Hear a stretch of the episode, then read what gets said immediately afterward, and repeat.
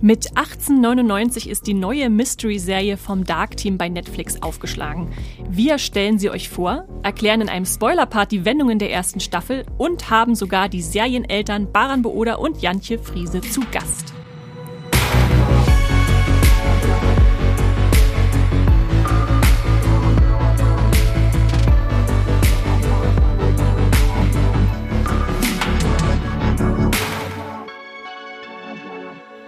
Hallo und herzlich willkommen zu Streamgestöber, dem Moviepilot-Podcast, in dem wir über die Streaming-Welt reden, äh, zu Luft, zu Wasser, zu Land, äh, wo auch immer.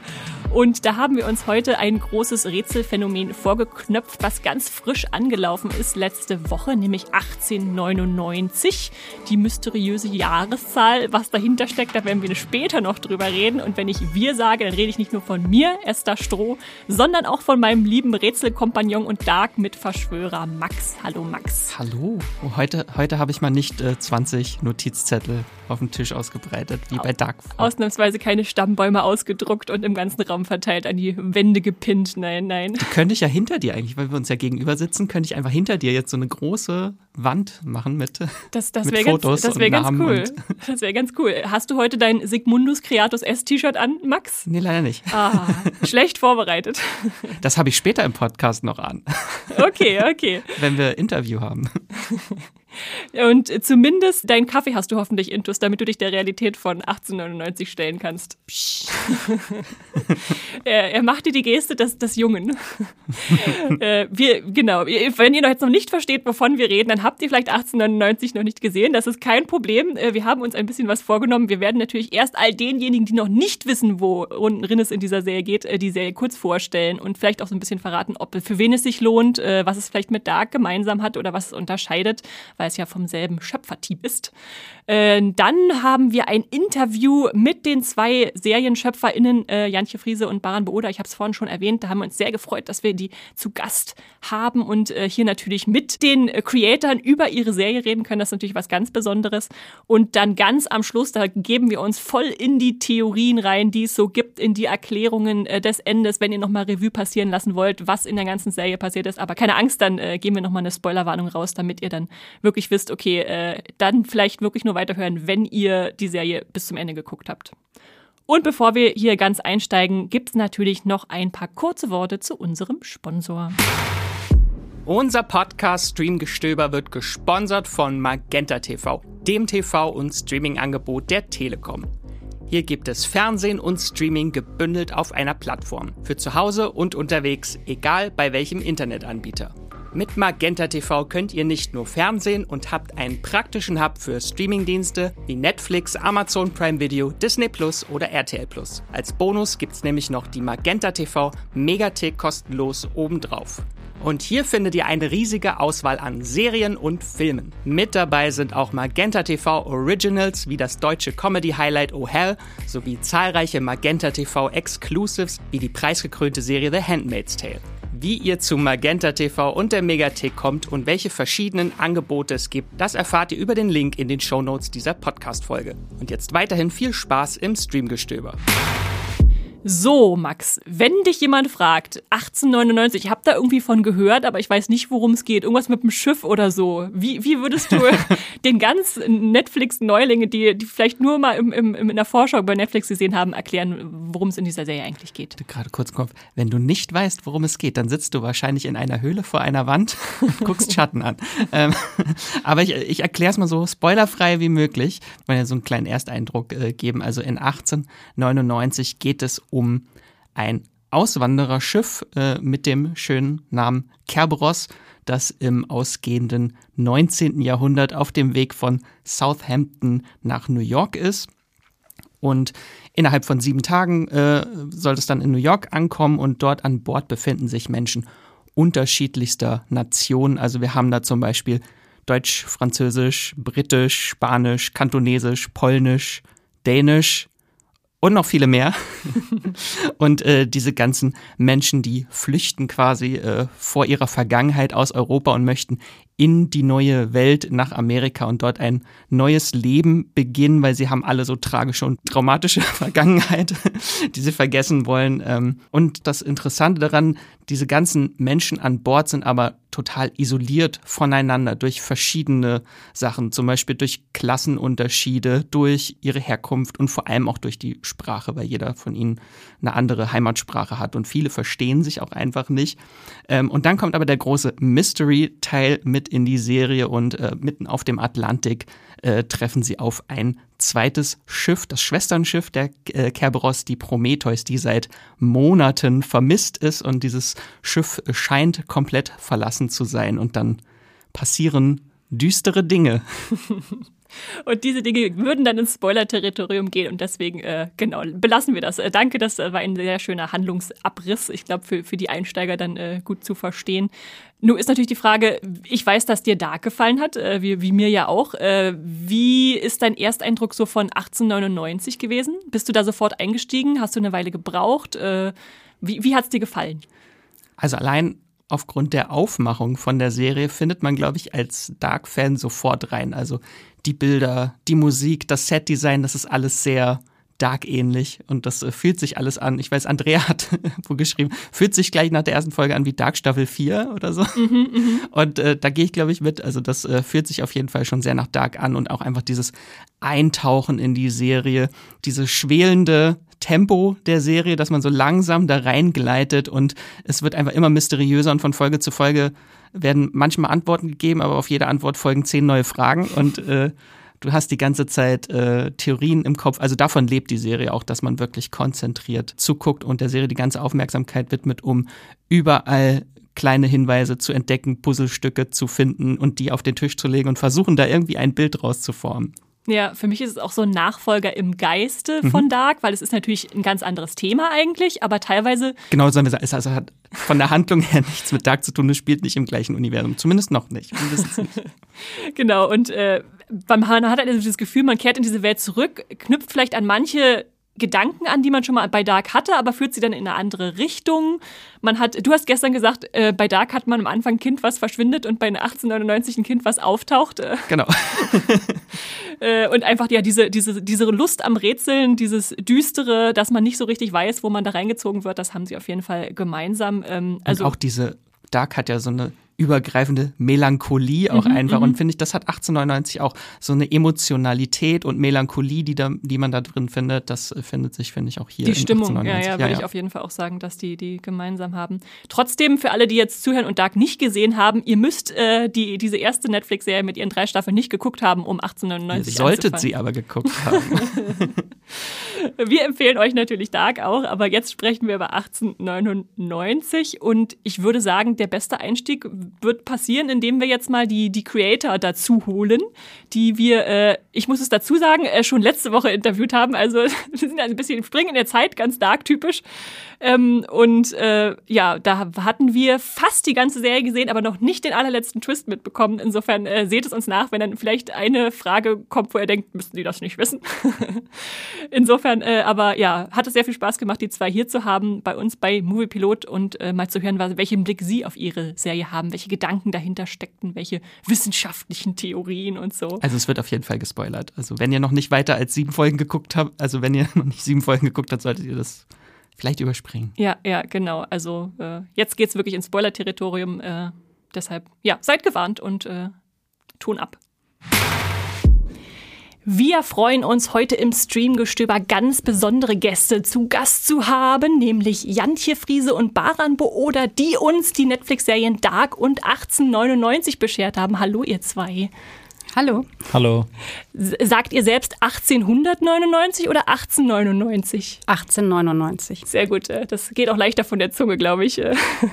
Und wir freuen uns deshalb so, äh, euch hier zu haben, weil ihr natürlich jetzt ganz nah an der Materie dran seid, über die wir sehr gerne reden wollen. Und Max kam gestern, glaube ich, zu mir und meinte, da gibt es ein Zitat in der Serie, das passt wie die Faust aufs Auge für unser heutiges äh, Gespräch. Was war das nochmal für Satz, Max? Was war das? Ich, ich kann es dir nicht sagen, da musst du den Schöpfer fragen. Und jetzt äh, haben wir beide Schöpfer hier. passt doch super. Hast du es in der, in der deutschen Version gesehen? Ich habe beides durch, ich Ah, habe es zweimal okay. geguckt. Ah, interessant. Cool. Der Vergleichbarkeit wegen, genau. Und äh, da würde ich sagen, kommen wir auch direkt schon mal, das ist jetzt zwei Jahre seit dem Ende von Dark. Äh, kriegt ihr immer noch eigentlich äh, ständig Fragen gestellt über Dark? Kommen jetzt Leute noch irgendwie im privaten Kreis und sagen, hey, Janche, jetzt sag doch mal, was ist mit Wöllers Auge passiert? Oder Also gibt es da Fragen, ja. die immer noch euch gestellt werden? Wöllers Auge wird immer noch oft gefragt. Ähm, ich finde es toll, dass danach gefragt wird, weil Wöllers Auge war ja immer für uns das Symbolische des Mysteriums, dass gewisse Ant äh, Fragen nicht beantwortet werden können, wie gibt es Gott oder nicht. Für uns ist, gibt es, was ist mit Wöllers Auge passiert, ist exakt das gleiche Level. Ähm, aber mh, ich glaube, das ist hauptsächlich Wöllers Auge jetzt noch das große Mysterium, wo gerne wir auch mal gedacht haben, machen wir einen Spin-off draus und dann erfährt man, was da passiert ist. Aber es würde ja nie befriedigen. Und jetzt kriegt ihr die nächsten Jahre nur noch Fragen zu 1899. Aber Willers Auge klingt auch schon an einer guten Serie. Äh, Könnt ihr euch noch erinnern, wann ihr, wenn wir jetzt mal im Dark-Sprech bleiben, äh, den Ursprung gefunden habt zu 1899? Also wann euch da so die Idee kam? Also das war tatsächlich noch ähm, vor Dark. Ähm, 1899 ist tatsächlich so in der Ursprungsidee ähm, sehr alt, ähm, fing aber mal ganz, ganz anders an. Ähm, wir sind ähm, bei der Re Recherche, und ich weiß ga, ganz ehrlich gar nicht mehr für was für ein Projekt, über eine Fotografie gestolpert. Ähm, ganz altes Foto mit einem ähm, Mann in einem weißen Shirt, Blut überströmt, Hammer in der Hand. Und es sah so aus, als ob der auf einem sehr alten Boot stehen, also Schiff stehen würde. Und dann hat er auch noch so komisch geguckt. und, ähm, und irgendwie fanden wir diese Fotografie so toll und fingen sofort an, uns so Ideen hin und her zu schmeißen. Wo kommt der her? Warum hat er einen Hammer in der Hand? Was hat er gemacht? Ähm, äh, warum ist er auf dem Schiff? Also lauter so Dinge. Und das war so ein bisschen wirklich der erste, der erste Spark, ähm, sage ich jetzt mal so. Und ähm, das war ähm, in der Zeit, wo Europa schon so ein bisschen am Wanken war. Ähm, dann kam die Flüchtlingskrise, der Brexit kam, viele lustige Dinge sind passiert auf dem Weg bis hierhin. Ähm, und dann nahm das langsam so alles ein bisschen Gestalt ähm, an. Also die Idee, dass wir quasi ähm, europäische Auswanderer auf ein Schiff oder Europa auf ein Schiff packen wollen ähm, und uns angucken wollen, was passiert, wenn Menschen auf so einem engen Raum zusammenleben, die sich eigentlich nicht verstehen und trotzdem eine äh, übernatürliche Krise bewältigen müssen. ähm, und das war aber tatsächlich eben so eigentlich um die erste Staffel herum und nach der ersten Staffel ähm, haben wir die Idee dann ähm, Netflix gepitcht und die fanden die super gut. Und das war dann tatsächlich Teil unseres Overall-Deals, den wir mit ähm, Netflix gemacht haben. Und der beinhaltete dann die Staffel 2 und 3 von Dark und eben die erste Staffel von 1899. Sehr cool. Gibt es eine Entsprechung für den alten Mann auf dem Foto? Äh, ist das jetzt äh, Moras Vater geworden oder? Ähm, nee, das nicht. Ähm, es ist, nee, ein, wir- Man nee. sieht in, in ähm, Folge 7 eine Person mit Hammer. Ohne dass wir auflösen. Ähm, Stimmt. Ne, es gibt einen kurzen Flash, der auch wie so eine, ein kurzes Foto wirkt. Ähm, verrate ich jetzt mal kurz, aber noch Ist nicht, Ordnung. wer, äh, wer das ist und was das dann alles noch bedeutet. Ähm, äh, aber es gibt eine Referenz zu der Fotografie. Sehr cool. Und was habt euch denn äh, sonst so für diese Serie inspiriert? Also ich hatte so beim Gucken auf jeden Fall ständig mit jedem neuen Twist auch so andere Filme, ähnliche Genre-Stoffe irgendwie so vor Augen, sofort, oh, das hat das bestimmt inspiriert, oh, der Film war das bestimmt, ohne jetzt die Filme zu nennen, wenn ich nicht spoilern möchte. Ähm, aber hat euch jetzt, äh, hattet ihr da direkt irgendwie Vorbilder oder ist das irgendwas Kollektives so, alle Sci-Fi-Filme, die ihr gesehen habt, fließen in eure Arbeit rein? Nee, es ist tatsächlich eigentlich ähm, weniger die Filme oder Serien, die uns inspiriert haben. Natürlich hat Lost uns schon immer inspiriert, aber auch schon bei Dark. Ähm, es ist eher, dass wir während dieser Zeit von Staffel 2 und 3 von Dark, wo 1899 so langsam Form äh, anfing, ähm, und wir dann auch damit anfingen, das äh, zu entwickeln, wir auf eine große philosophisch-wissenschaftliche Theorie gestoßen sind, die wir wahnsinnig spannend fanden, ähm, weil wir uns schon oft diese Frage stellen, die da gestellt wird, ähm, ohne sie zu spoilern. Ähm, und wir haben, das war eher so die Inspiration. Also wir holen uns lustigerweise wahnsinnig viel Inspiration aus Wissenschaft und philosophischen Fragen, die es dann schön verpackt in YouTube-Clips gibt. ähm, da gibt es wirklich so tolle Filmchen, ähm, die gucken wir uns dann runter, äh, rauf und runter und und fangen dann wirklich so an, okay, das macht es jetzt viel interessanter, jetzt haben wir ein tolles Thema, was könnte es sein? Und ist es eher dann nach, äh, äh, nachher, dass man so, so guckt, okay, wie, äh, gibt ja auch andere Filme, die dann das ähnliche Thema haben, wie sind die damit umgegangen, wie wollen wir das bisschen anders machen oder was haben sie eben da gut gemacht? Ähm, es ist aber auch Musikstücke wie Jefferson Airplane mit dem White Rabbit und Alice im Wunderland. Also es sind so ganz viele mythische Stoffe, die wir immer spannend finden, weil sie eben auch viel Symbolik haben und viel Tiefe so. Ähm, aber es ist tatsächlich viel, ohne dass wir schlau klingen, wissenschaftliche komische Sachen. Also besonders auch du. Also du, äh, Jantje liest keine fiktionalen Bücher mehr, sondern nur noch Sachbücher. ich muss eher die YouTube-Clips gucken, weil ich habe keine Geduld. Ich habe, glaube ich, ADS. Ähm, ich, ich muss das in 20 Minuten anschauen und dann habe ich, denke ich, verstanden und habe es aber nicht verstanden, aber ich habe ein Gefühl dazu. Klingt nach einer guten Aufgabenteilung. Jetzt möchte ich das natürlich wissen. Was ist, also was ist denn so dieses, für euch dieses Oberthema der Serie, so der, der Kern von 1899? Ja, es, es geht natürlich um Simulationstheorie. Ähm, und damit spielen wir auf eine sehr lustige Art und Weise. Äh, und es ist tatsächlich so, dass während der Recherche für Dark wir über so ein paar Dinge gestolpert sind, die auch mit ähm, Quantenmechanik zu tun haben und das dann so ein bisschen, also tatsächlich 1899 währenddessen Gestalt angenommen hat. Ähm, und die Frage, was Realität ist äh, und wo, wie man eigentlich erkennt, was Realität ist, ähm, ist das zentrale mhm. Thema. Das wäre wär jetzt nämlich Frage, meine Frage. Ich finde es schön, dass so kurz so ruhig wurde. es, es, macht jetzt alles Klick. ähm, Genau, bei Dark war so, am Ende habe ich mit rausgenommen, so ein kleines Quantenstudium, Quantenphysikstudium. Und hier ist es ja auch, äh, dass man jetzt auch, oder was möchtet ihr, was die Leute am Ende aus der Serie mitnehmen, was sie gelernt haben oder was für Erfahrungen sie machen? Ich glaube, was uns einfach immer total interessiert, generell sind Fragen. Also wir sind einfach beide zwei Menschen, die sich sehr viele Fragen ähm, stellen.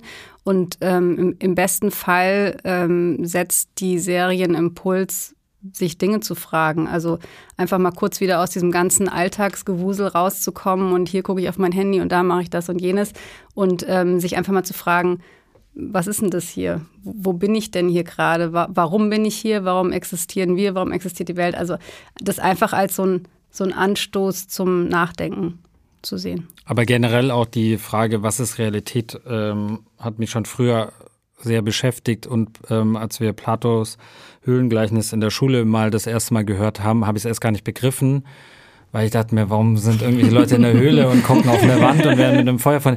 Aber dann dieses Konzept dahinter fand ich wahnsinnig spannend ähm, und interessant. Und ähm, wie gesagt, es gibt ja die Simulationstheorie von einem äh, norwegischen Wissenschaftler, Nick Bostrom. Ja, Nick, äh, der aber das in Cambridge, glaube ich, unterrichtet hat. Und es ist wahnsinnig spannend, weil es natürlich nur eine Theorie ist, aber eine berechtigte Theorie, die quasi ja sagt, wir selber können schon in einer Simulation hier stecken. Und mhm. es gibt keinen Gegenproof. Also dementsprechend kann es eine Theorie bleiben. Und so Gedanken finden wir wahnsinnig spannend und die verfolgen wir dann gar nicht auch mit, um eine Antwort zu finden, sondern mit der, mit der Frage rumzuspielen. Ähm, und das fanden wir halt wahnsinnig spannend, so etwas in ein Genre zu packen und vor allem nach 1899 und dass das dann irgendwie alles mal aufgehen wird, so Gott will, ähm, äh, war wirklich eigentlich die große Inspiration dann für ja, die Serie. Ja, sehr schön. Also jetzt freue ich mich noch besonders auf Staffel 3, das Ende, weil ich, als wir unseren Dark-Podcast vor zwei Jahren oder so aufgenommen haben, großen erklärt, wir haben jetzt alles verstanden, hoffen wir, äh, da hatte ich zum ersten Mal das Gefühl, so Einsteins Relativitätstheorie, danke euch, äh, verstanden zu haben. Äh, und äh, dann werde ich viel schlauer hoffentlich aus äh, 1899 rausgehen. Ähm, wir hatten schon mal äh, vor ein paar Wochen ein Interview, wo ihr auch gesagt habt, dass natürlich der große Plan ist, dass es drei Staffeln geben soll, hoffentlich. wir, wir drücken die Daumen natürlich, dass es funktioniert. Steht der Masterplan dafür schon, dass ihr gesagt habt, ihr habt das bis zum Ende durchgeplant? Ähm, genau, also wir machen das immer so, dass wir auf jeden Fall wissen, wo die Reise enden soll. Also mhm. man muss einfach wissen, dass es im Prinzip ähm, vor allem emotional betrachtet, wo will ich denn die Figuren hinführen und wie lösten sich das ähm, auf? Und dann auf das Thema betrachtet, wie löse ich denn das Thema auf? Also mit, mit was für einem, auch da wieder mit was für einem Gefühl will ich den Zuschauer ähm, entlassen? Und ähm, das versuchen wir einfach wirklich sehr, sehr früh rauszufinden, was das ist. Und bei der Entwicklung entstehen dann, bei der Entwicklung entstehen dann ähm, relativ viele kleine Ankerpunkte, also Dinge, die uns noch interessieren. Das kann manchmal eine kurze Szene sein oder das kann eine ganze Sequenz sein oder manchmal auch nur eine Fragen, äh, Fragestellung. Und ähm, da wissen wir dann schon, okay, da werden wir wahrscheinlich in Staffel 2 und 3 ähm, hinkommen, aber noch überhaupt nicht in welcher Reihenfolge. Mhm. Also bei Dark war es zum Beispiel so, dass wir die Parallelwelt ursprünglich schon in der zweiten Staffel einführen wollten haben uns dann aber bei der Entwicklung entschlossen, das auf die dritte Staffel zu schieben. Also so Sachen sind total dynamisch und auch generell, da wir einfach eigentlich permanent die ganze Zeit immer drüber reden und uns immer wieder neue Dinge einfallen äh, und wir auch Spaß haben, Sachen, die wir aufgebaut haben, wieder kaputt zu hauen und was Neues hinzustellen, ist es ein sehr dynamischer Prozess durch die Dinge, die man schon weiß, ähm, hindurch, um dann irgendwie am Ende zu landen, wo man hoffentlich hin wollte. Aber das heißt, ihr macht auch immer schon bewusst schon, legt schon Puzzleteile schon mal auf den Tisch, die ihr dann später wieder aufgreifen werdet. Ja, auf also, jeden Fall. Wir reden jetzt hier über die Legende von einer Frau am See und wir wissen, in zwei Staffeln werden wir genau sagen, genau. wer diese ja. Frau war. Ja, genau. Okay. Schön, auch so passt zum Realitätskonzept. Ihr habt jetzt eine Realität, aber die kann sich nochmal ganz ändern in den nächsten Jahren. genau. Ja, ja. Ähm, ja, wenn ihr jetzt natürlich schon sowas wie Wendungen und Puzzleteile jetzt in Staffel 1 einbaut, die wir wahrscheinlich noch gar nicht verstehen, äh, Gibt es denn sowas, wo ihr jetzt schon euch diebisch freut, äh, dass die ersten Enthüllungen da waren? Äh, also wo ihr so entgegenfiebert und sagt, okay, wenn dieser Moment kommt in der Serie, dann würdet ihr gern mal die ganzen Zuschauer zugucken, wie die reagieren, wenn jetzt da eine Tür sich öffnet und da was anderes hinter ist als erwartet? Also bei mir ist das ja ganz klar, die Folge 1 war eigentlich schon alles da drin steckt. Also mhm. jeglicher Hinweis, kleine versteckte Hinweise oder andere Fragen oder auch visuelle visuelle Spielereien, die eigentlich darauf hinweisen, um was es eigentlich geht. Da gibt's aber auch einen ganz klaren Moment, den will ich, glaube ich, immer noch nicht äh, spoilern, wo wir bewusst was gemacht haben, wo wir klarstellen, na, das kann ja nicht real sein, wo die sind. Ähm, hat noch niemand entdeckt. Ähm, gebe ich jetzt mal so zur Aufgabe. yes. Muss man ein paar Mal gucken. Es ist in Folge 1, das ist der Tipp, aber sie ist halt 60 Minuten lang. Also gleich. Es gibt ja leider bei Netflix nicht das langsamere Abspielen. Ne? Es gibt ja, glaube ich, wie bei YouTube wurde mal diskutiert, ob es das schnellere gibt. Ähm, aber da gibt es schon mal zum Beispiel einen Hinweis. Dafür würde ich mich freuen, wenn da der erste mal sagt, ah, habt ihr das gesehen? Ähm, vielleicht hast du einen anderen Moment. Ich habe äh, hab einfach. Oder so einfach einen Momente. Lieblingsmoment aus der ersten Staffel, den du besonders magst? Ähm, also mein Lieblingsmoment ist tatsächlich, wenn ähm, Mora das erste Mal durch den Schaft geht und dann in einer quasi in ihrer Erinnerung sich ein kleines quadratisches äh, Ding öffnet und sie da raushüpft, weil ich das einfach, ich, ich weiß nicht, das, komischerweise berührt mich das total, weil das eben so eine Dekonstruktion von Realität ist und was eigentlich möglich ist und wie geht das denn und ähm, das mag ich total gerne. Bei mir ist tatsächlich, ich habe so ein bisschen immer so im Hinterkopf gehabt, dass diese ganzen schönen Dreiecke, die ihr versteckt, dass sie sich auch bei manchen Personen auf den Kostümen befinden, wo ich mir auch denke, okay, das kann nicht ganz real sein, weil warum sollte diese Person irgendwie das Logo von der Reederei irgendwie auf ihrem Kleid haben? Das fand ich auch sehr interessant. Genau. Nächste Paar Ohrringe schon gekauft. Also ja, ihr, ihr lieben äh, Zuhörenden da draußen, ihr hört es. Äh, das war eine Aufforderung von Bo. Äh, schickt uns eure Hinweise, wenn ihr äh, also entdeckt haben zu glaubt in der, in der ersten äh, Folge diesen besonderen Moment. Ansonsten war der Dreh natürlich auch äh, was Besonderes mit diesem Volume, was ihr habt. Also im Prinzip, ich stelle mir das mal vor, wie so ein Greenscreen, nur halt mit bewegten Bildern, äh, ein großes Rund, wo alles drin stattfindet. Passt ja dann irgendwie auch wieder zur Serie mit dieser Realität, die er dafür erzeugt hat. War das auch ein zusätzlicher Grund, warum ihr das reinbringen wolltet, also als, als Drehmechanismus in die Serie? Oder war das einfach Zufall, dass das so Das ist eine Metaebene. Ne?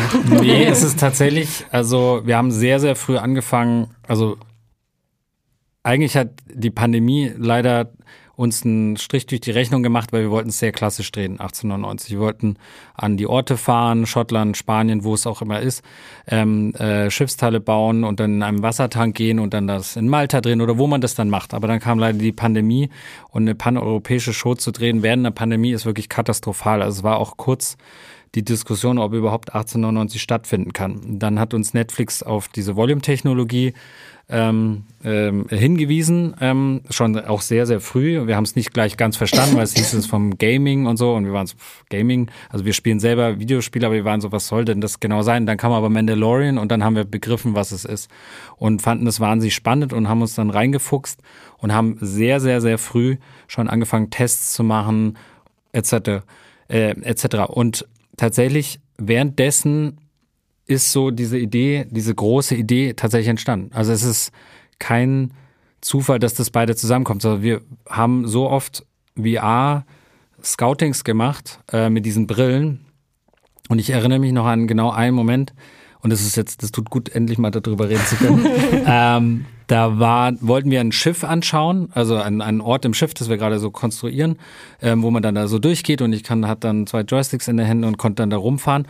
Und dann war aber irgendein Fehler passiert und dann musste ich quasi im, in einen Warteraum, was der Art Menü war. Und das war ein komplett leerer Raum, also eine in die Unendlichkeit. So Matrix-mäßig so. Ja, ganz, ganz weird. Und das war so ein überwältigendes, gruseliges Gefühl, weil ich habe mich tot gefühlt. Ich musste auch richtig lange warten. Dann hast du auch noch die, die Brille auf.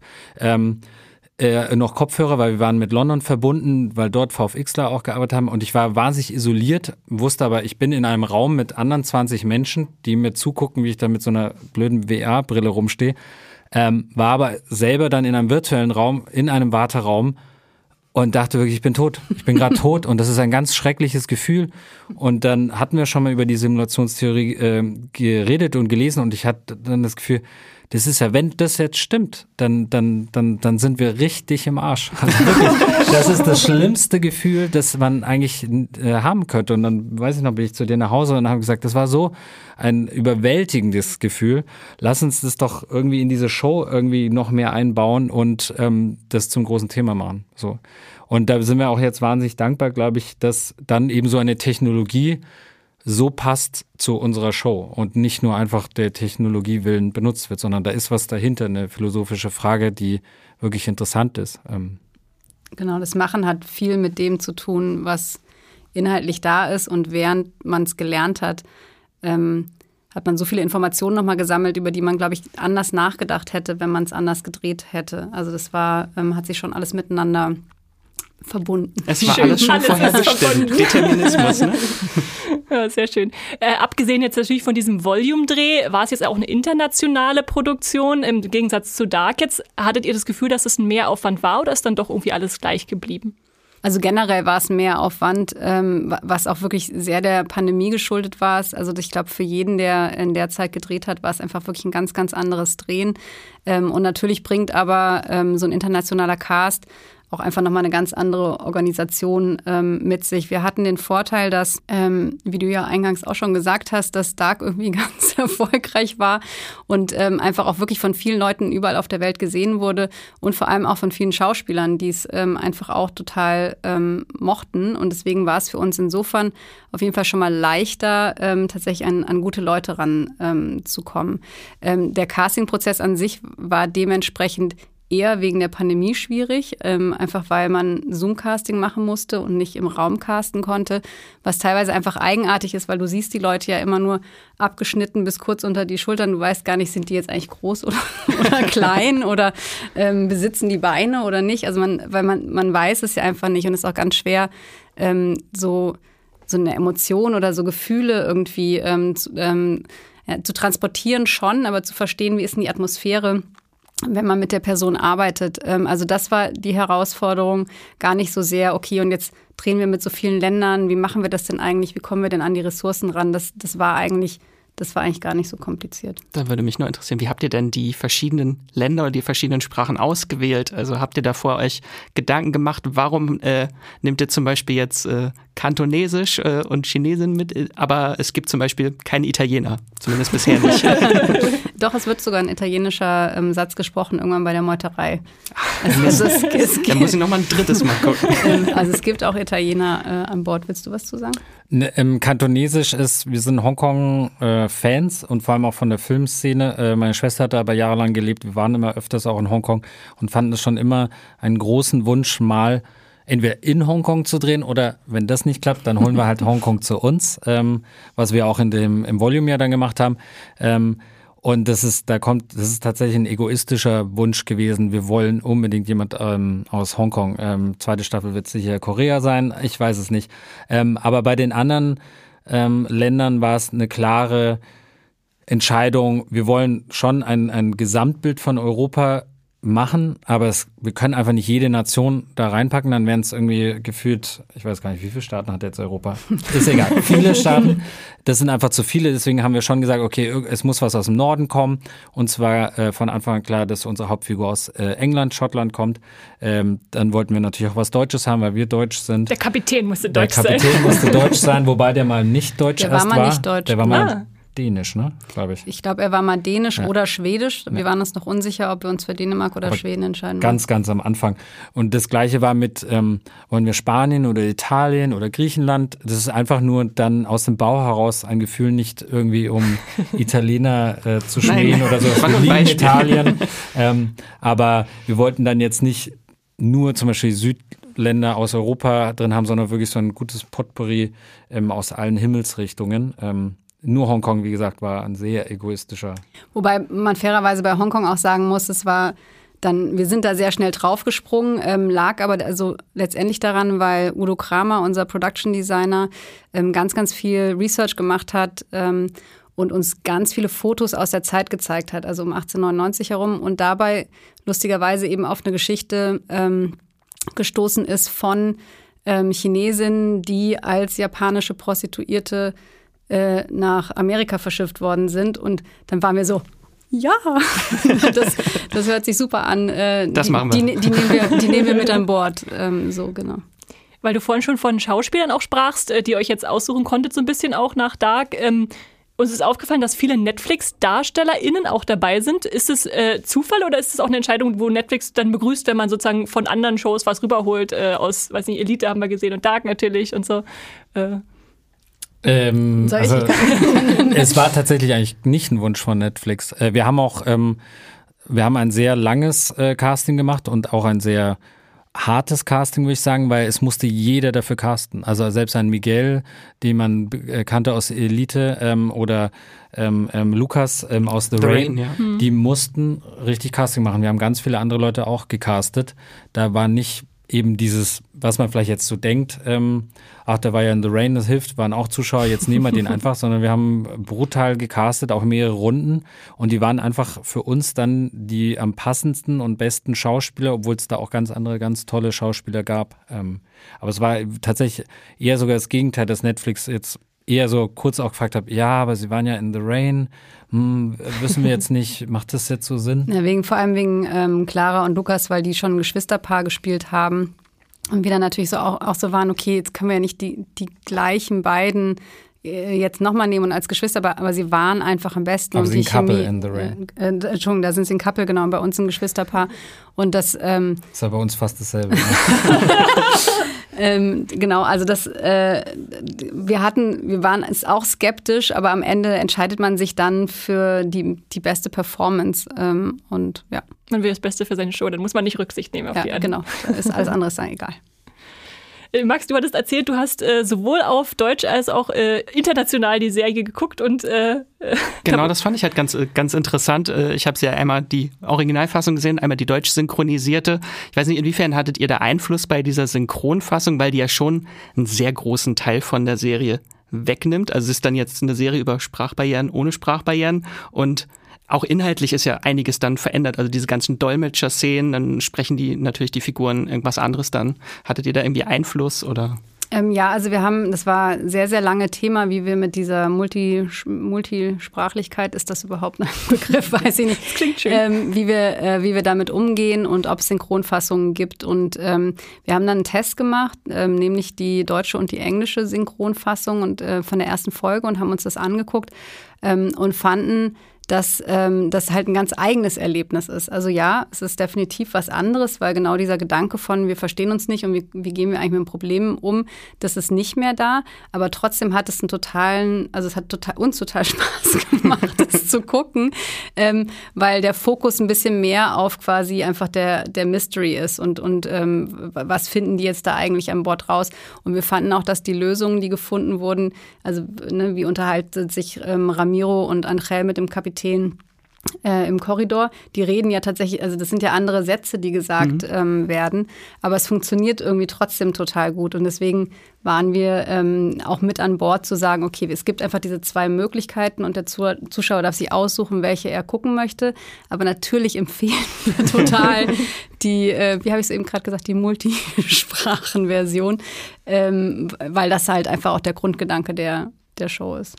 Ja, oder man sagt einfach, guckt es beide zweimal. Ja, guckt es einfach zweimal. Weil es sind wirklich zwei Schade. verschiedene Erfahrungen. Oder das ist ja in vielen Sprachen gedacht, man kann ja auch alle mal durch. Es ist hochspannend, das ist auch in Französisch ja, weil, und Spanisch. Und weil natürlich die Übersetzungen auch tatsächlich in jeder Fassung leicht unterschiedlich sind. Ähm, weil sich immer andere Probleme ergeben. Ähm, also das ist, ja, man kann alle Sprachfassungen. Oder die Originalfassung komplett ohne Untertitel. Haben wir, mussten wir ein paar Mal machen. Oh. Ähm, äh, Gerade wegen bei Color Grading und ich fand es wahnsinnig spannend. Weil man dann doch auch viel, klar, ich kenne meine Show und so, aber man versteht wahnsinnig viel. Dann doch. Man achtet man, noch mehr auf Körpersprache. Genau. Und, ja. Welche Sprachen habt ihr offiziell gelernt oder welche würdet ihr so verstehen? Äh, Deutsch, Englisch, du kannst ein bisschen Französisch. Ich kann genau, perfekt Kantonesisch ähm, und ich verstehe ein bisschen Spanisch und das war es tatsächlich schon. Also alle anderen Sprachen sind uns sehr fremd, ähm, aber wir haben sie lieben gelernt. Sehr schön. Und dann haben wir natürlich noch die internationale Sprache der Musik. Und in Dark war es ja auch schon, dass die ganzen Songs immer so wie die Faust aufs Auge gefasst haben äh, für uns. Da haben wir uns gefragt, ist es so, dass ihr wirklich für jeden Song wollt, dass der so auch handlungstechnisch reinpasst in dem, was ausgesagt wird? Oder ist es manchmal einfach nur so eine Stimmungsentscheidung, dass er das widerspiegelt, was man am Ende vielleicht der Episode empfindet? Ähm, also der, idealerweise findet man etwas, wo die, ähm, wo die Stimmung des Songs, die Lyrics, also wo einfach alles zusammenpasst. Ähm, manchmal ist es aber so, dass vielleicht nur ein paar Sätze gut funktionieren und ein, ein, paar nicht so gut und trotzdem ist es einfach das, was in dem Moment am besten funktioniert. Ähm, dann sind so welche trotzdem auch dabei. Also die werden dann nicht, werden dann nicht ausgeschlossen. Ähm, aber fast alle der Songs, außer ein paar, standen auch so wirklich schon im Drehbuch. Also dann Ach, steht dann okay. da. All along the Watchtower, bitte. Genau, ohne zu wissen, ob man das schon bezahlen kann oder nicht. Immer, genau. Das kommt dann noch dazu. Und der Titelsong ist auch so eine Variation von White Rabbit und das, ich finde, das, das passt halt auch so thematisch so zu der Erfahrung von der Serie, so wie Alice im Wunderland, man sich so einfach so reinfallen lassen will in diese Ungewissheit. Das fand ich halt sehr, sehr schön. Das passt da sehr schön zu. Und während wir jetzt auf Staffel 2 warten und natürlich hoffen, dass sie kommt, ich, also ich kann gar nicht erwarten, äh, dass, dass jemand sagt, nein, wir wollen keine zweite Staffel. Ihr habt doch extra das Volume gebaut. Genau. Ja. Ihr dürft natürlich noch nichts spoilern und nichts verraten, aber könnt ihr vielleicht einen Satz oder ein Wort völlig frei assoziieren zu Staffel 2, so als Rätsel quasi uns mitgeben? Korea zählt nicht, das hatten wir schon. Also es wird auf jeden Fall aufgeklärt, ähm, was es mit diesen ganzen äh, Dreiecken und so Symbolen zu tun hat.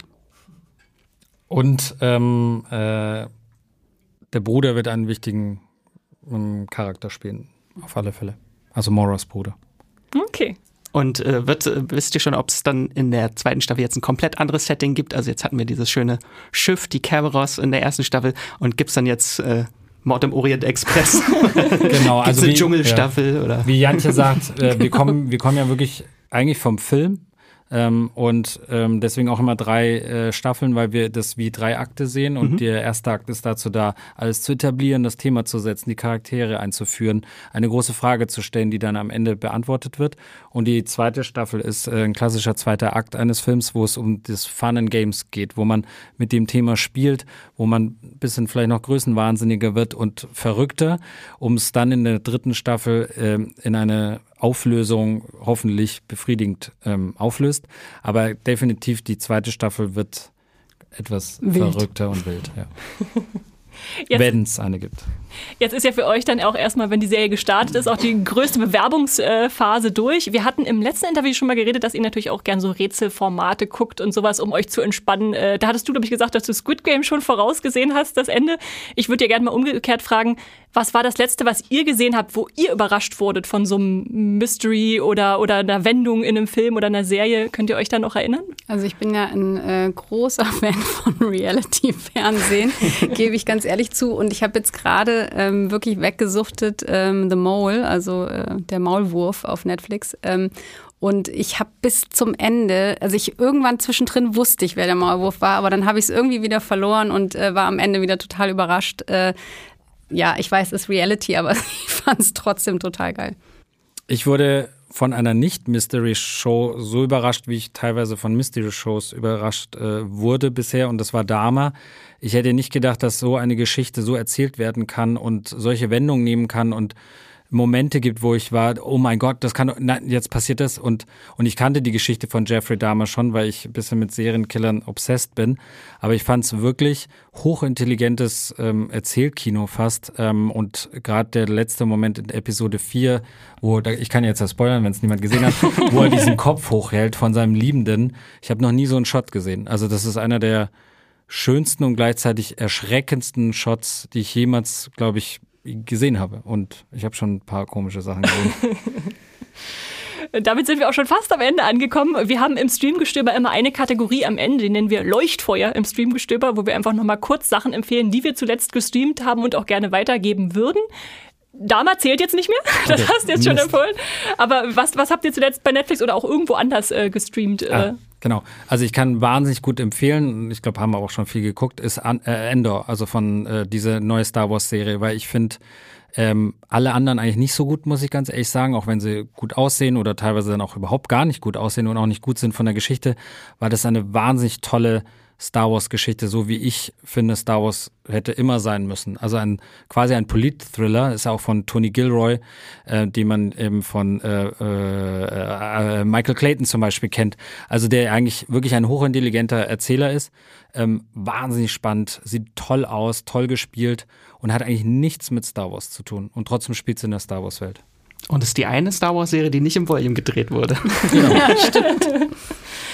Können wir auf jeden Fall unterschreiben, glaube ich. Äh, Jantje, wie sieht es bei dir aus? Ähm, ich gebe dann jetzt einfach eine unintelligente Antwort und bleibe bei meinem Reality-TV. Ähm, ich finde tatsächlich, dass Love is Blind Japan ein, eines der interessantesten Experimente äh, aller Zeiten ist. Also man muss natürlich ähm, vorher Love is Blind USA und Love is Blind Brasilien gesehen haben, um Love is Blind Japan wertschätzen das zu können. Das ganze Franchise muss man kennen. man, man muss das einmal komplett durchgangen zu sein. Aber ähm, Love is Blind Japan Japan ist einfach insofern total interessant, weil es wirklich einen sehr ähm, interessanten Einblick in die Kultur gibt und wie Menschen sich ineinander verlieben äh, woanders. Also es ist, ähm, ist hochspannend und komischerweise wahnsinnig dark und depressiv. Und, und irgendwie hat mir das total Spaß gemacht. Ähm, deswegen ist das meine Empfehlung. Okay, wenn wir in der zweiten Staffel von 1899 jetzt irgendwie Japaner sehen, die sich verlieben, dann wissen wir, wo das herkommt. Ja, dann vielen Dank, dass ihr hier wart, äh, für eure Zeit und eure, euren Gehirnschmalz und äh, die Gedanken sind frei und wir hoffen, äh, dass das alles äh, noch so weitergeht, wie wir uns das alle vorgestellt jetzt haben. Jetzt könnt ihr euch zurücklehnen und ja. Äh, gucken, wie Reddit eskaliert ab nächster Woche, wenn es jetzt endlich losgeht. Vielen Dank, dass wir hier sein durften. Ja. Danke, Danke euch. Vielen lieben Dank. Ja, und nachdem wir also jetzt die, die in die Köpfe der, der SerienschöpferInnen reingeschaut haben, äh, haben wir natürlich auch unsere eigenen Gedanken uns gemacht, denn natürlich können die zwei uns nicht alles verraten, was sie noch geplant haben oder wollen es auch nicht. Und deshalb, ja, gehen wir jetzt ganz, ganz spoilerig tief in die Serie rein und äh, werden erstmal darüber sprechen, wie wir das Gesehene verstanden haben, also die ganzen Wendungen, die da in Staffel 1 passieren und dann natürlich auch ein paar Theorien aufstellen zum weiteren Verlauf, denn 1899 endet an einem Punkt, wo man nicht unbedingt äh, jetzt alles erklärt bekommen hat, sondern vielleicht dann noch ein bisschen weiterdenken und weiterfiebern muss, was da als nächstes kommen könnte.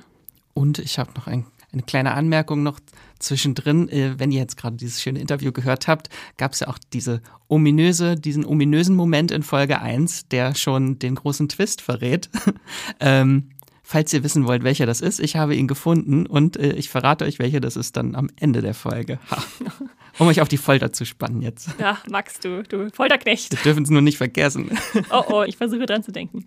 Aber ich würde sagen, wir gehen jetzt erstmal äh, so nacheinander die ganzen Enthüllungen durch, die am Ende so passieren. Äh, ich erzähle das mal der Reihenfolge nach und Max, du unterbrichst mich einfach, wenn ich irgendwas vergesse oder wenn, wenn du eine wichtige Anmerkung hast dazu. Denn wir haben ja am Anfang nur erzählt, es geht um eine Schiffsreise mit den Passagieren, die nach Amerika wollen und die dieses andere Schiff finden. Aber natürlich erfahren wir relativ schnell, dass das längst nicht alles ist, was wir da haben, denn wir kriegen mit, die Passagiere und auch die Crew sind wirklich nicht auf einem Dampfschiff, sondern in, gefangen in einer Simulation und werden dabei auch äh, ja, teilweise überwacht.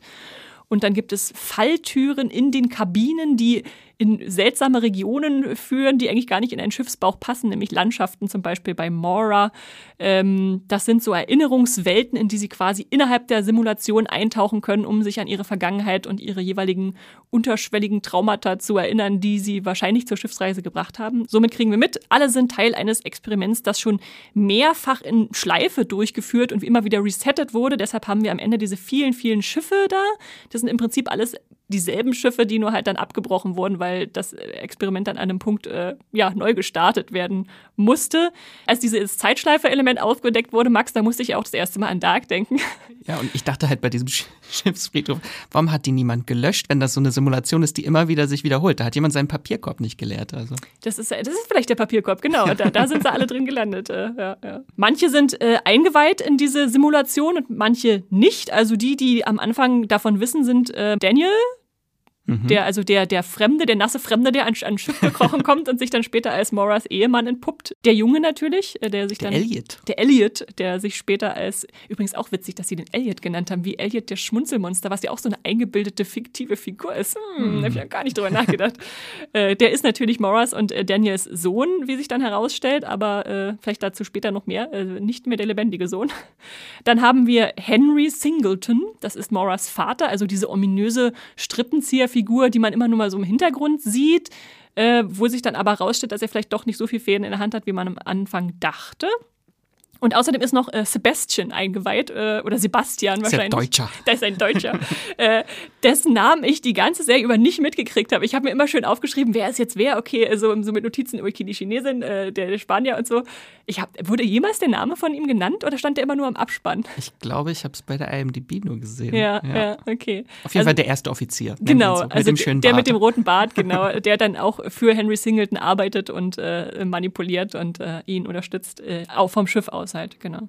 Ist übrigens auch ganz interessant. Singleton, äh, das ist sowas, was sich durch die ganze Serie zieht, was ich sehr, sehr cool finde, äh, dass es so sehr viele Verweise auf Programmiersprache, Programmieren und Gaming geht. Und äh, Singleton ist auch ein Begriff aus der Programmierwelt übrigens. Und dann haben wir sowas wie NPCs oder der Junge, der respawnt, wenn er vom Schiff fällt und dann wieder auf, äh, auftaucht.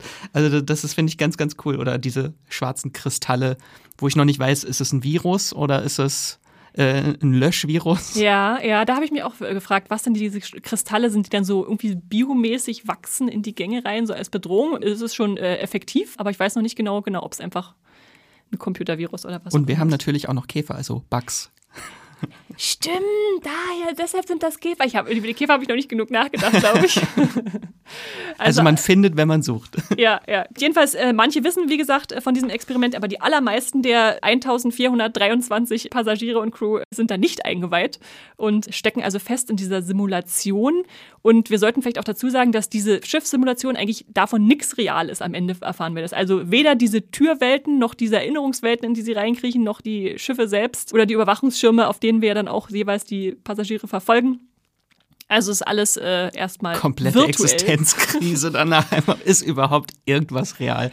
Weil es ja auch gesagt wurde, eigentlich, äh, warum es diese Simulationen gibt, dass sie angeblich ja von Mora erschaffen wurde, weil sie etwas vergessen wollte. Mhm. Höchstwahrscheinlich den Tod ihres Sohnes, was sich davon schon ableiten lässt, dass der Bunker, in dem der Junge lebt, unter, unter einem, Grab, Grab, ist. Ja, ja.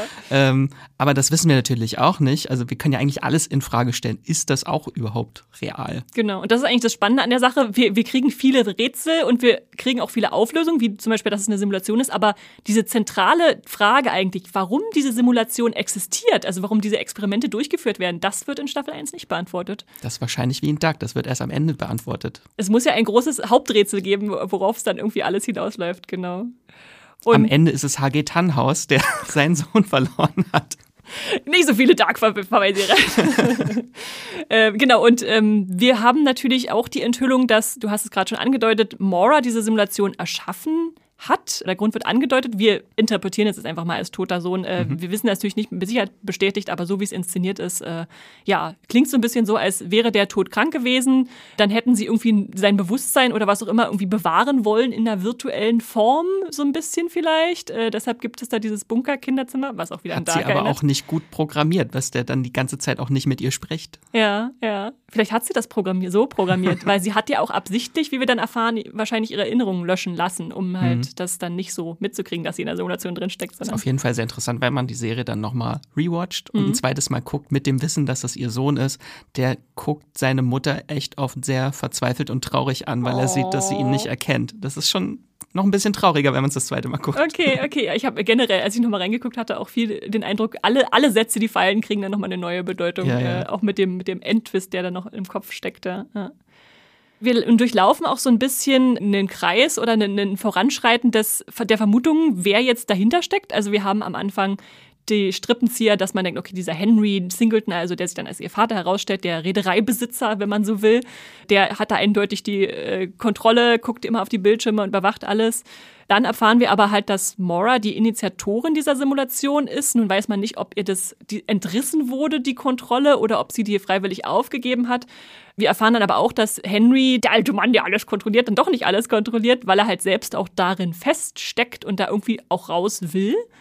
Und äh, zuletzt kommen wir zumindest in Staffel 1 an einem Punkt an, wo wir wahrscheinlich sagen können, dass ähm, derjenige, der im Hintergrund alles lenkt, äh, Moras Bruder ist, äh, Kieran. Mhm. Den sie die ganze Zeit auch sucht, weil der auf der Prometheus war und verschwunden ist. Genau, der und ist ja sie herausfinden will, was mit ihrem Bruder passiert ist. Aber den sehen wir auch nie in der ganzen Staffel. Den sehen wir nie, der ist wahrscheinlich auch noch nicht besetzt worden, nehme ich mal an. Also ähm, wissen wir nicht, vielleicht ist ja auch irgendeine Person in ihrem die Umfeld. Die sich als jemand anderes ja. tarnt. Oh, das wäre auch eine gute Idee. Das wäre meine Theorie, dass, also vielleicht ist es ja auch der Ike zum Beispiel, weil der immer sehr Anti-Daniel ist. Ja. Also immer ja. sehr auf äh, Krawall geborstet, wenn äh, Daniel in der Nähe ist.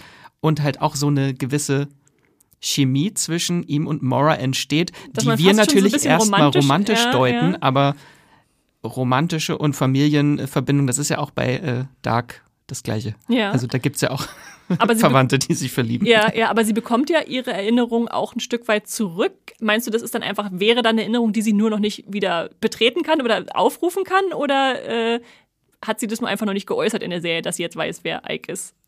Wir können ja alles in Frage stellen. Wir können stellen. alles in Frage Ich hatte auch bei Reddit eine Theorie gesehen, dass Daniel wahrscheinlich der Bruder vielleicht ist und dass alles fake ist, das weil seine Erinnerung besteht ja eigentlich nur aus einem Ehebett und äh, einer Erinnerung an sie. Ja, ja. ja. Ich habe auch mehr, mehr Chemie zwischen, zwischen äh, Andreas Pietschmann und, und äh, Emily Beecham gespürt als mit Anna Rö Banneron. Ich habe keine Ahnung, wie man ausspricht. Genau, der Daniel. Der Daniel. Da kommt bestimmt noch irgendein perfider Twist irgendwann. Ja, ja, aber wir, wir fahren mal fort mit den, mit den Erklärungen. Ja, ja. Wir sind ja noch nicht am Ende angekommen, denn äh, okay, wir haben jetzt also die Simulation festgestellt, äh, so weit, so gut, so verständlich. Nun sind wir aber an einem Punkt dieser Simulation, wo sie neu gestartet werden könnte, also wo alles so schon beginnt in sich zusammenzubrechen. Es gibt einen Countdown, der runterzählt, wann dann wahrscheinlich die nächste, das nächste Schiff losfährt. Äh, weiß nicht, ob es wieder Prometheus oder Kerberos heißt, aber oder einen anderen Namen kriegt. Hades, keine Ahnung. Aber jetzt greift tatsächlich die Serie in einen Punkt ein, wo schon gesagt wird, okay, die Zeitschleifen sind für uns uninteressant. So also was ähnliches haben wir schon in Dark ausgelotet. Wir machen jetzt an einem Punkt weiter, wo wir versuchen, diesen Kreislauf zu durchbrechen. Und deshalb gibt es so eine Art Hintertür oder einen Notausgang, der eingeführt wird. Wir haben nämlich diese schwarze Pyramide, in die dann Moras Schlüssel reinpasst. Und äh, wenn man sie aufklappt, steht da Wake Up. Also ein, eine Aufwachpyramide, ein Aufwachschalter für den oder diejenigen, die äh, ihn bedient. Deshalb will Henry Singleton diese Pyramide auch haben, weil er natürlich auch aufwachen will und nicht da gefangen sein in dieser, in dieser Simulation. Gleichzeitig äh, gibt dann aber auch dieser, dieses, äh, wir haben am, am, Schluss ziemlich viel hin und her Geschneide, wenn der Junge gesucht wird und der Schlüssel gesucht wird und die Pyramide, äh, haben wir gleichzeitig Daniel, der da im Hintergrund an seiner Quantenmaschine oder was das da ist, äh, mhm. steht und äh, codemäßig alles umprogrammiert mit seinem, äh, was ist das, ein Schiebepuzzle, ein Schieberätsel? Ich, ich war letztens, meine, meine Mutter hat gefragt, Mama, wie hießen diese Spielzeuge, die, wo man so lustige Bilder zusammenschieben musste? Und sie meinte, in der DDR hieß das Schiebefix. okay, ich hätte jetzt auch Schiebepuzzle. Schiebe, Schiebepuzzle wahrscheinlich die offizielle Bezeichnung. Ja, jedenfalls äh, ist er da im Hintergrund am Wirken und wir erfahren dann, dass er es gerade so rechtzeitig schafft, da gewisse Verbindungen umzuprogrammieren. Das heißt, ähm, als Henry in den Schlüsselbesitz gekommen ist und scheinbar die äh, gewonnen hat, äh, passiert nichts, als er den Schlüssel umdreht. Und das liegt daran, dass Daniel es umprogrammiert hat, dass jetzt nicht mehr der Schlüssel und die schwarze Pyramide das Aufwachen der jeweiligen Person bewirkt, sondern der Ehering und so eine kleine Spielzeugpyramide. Genau, das ist jetzt quasi die neue Manifestation des Codes, mit dem Code, mit dem man äh, quasi aus der Simulation rauskommt. herauskommt. Genau, genau, Und gleichzeitig, äh, sehr praktisch, hat er auch noch umprogrammiert, dass diese Spritze, die ja manche dann am Ende kriegen in ihren Hals, nicht mehr das Vergessen herbeiführt, sondern bei Mora dann einen Ortswechsel.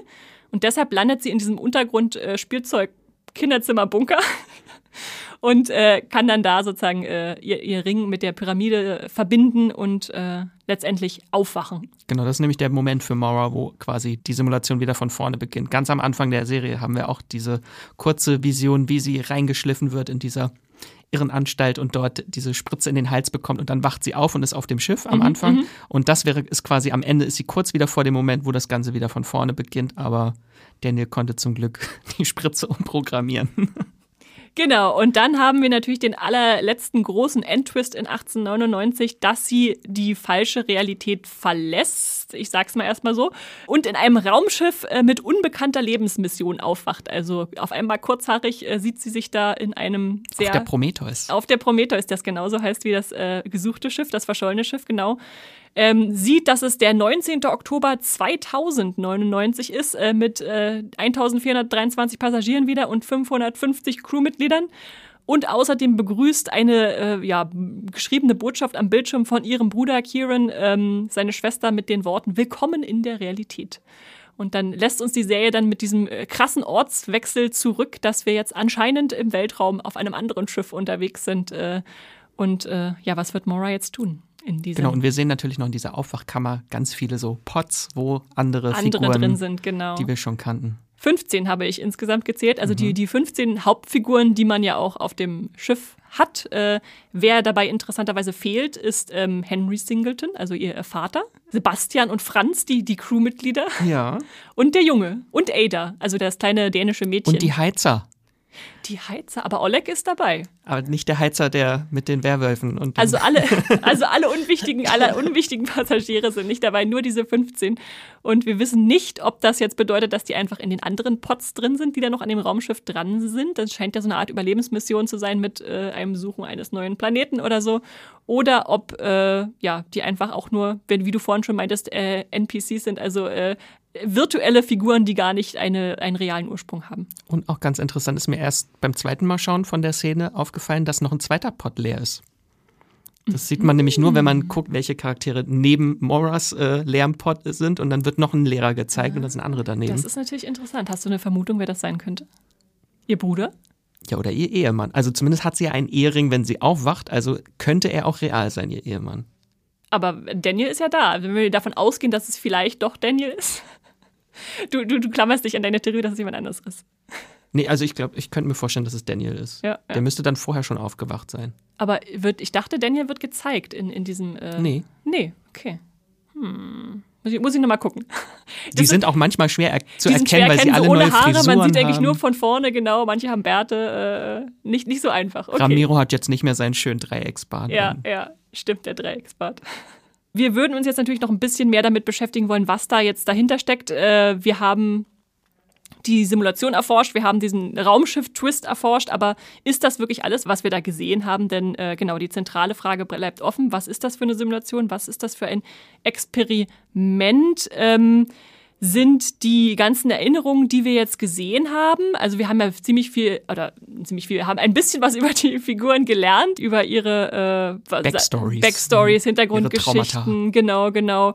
War das jetzt alles ausgedacht oder ist das schon was, was wir zumindest mitnehmen können in die nächste, hoffentlich nächste Staffel, um dann schon mehr über die Figuren zu wissen? Also war alles sinnlos, was wir gesehen haben oder äh, müssen wir jetzt von Null anfangen oder ist es doch schon was, was äh, wichtig weiter bleibt? Was meinst du, Max?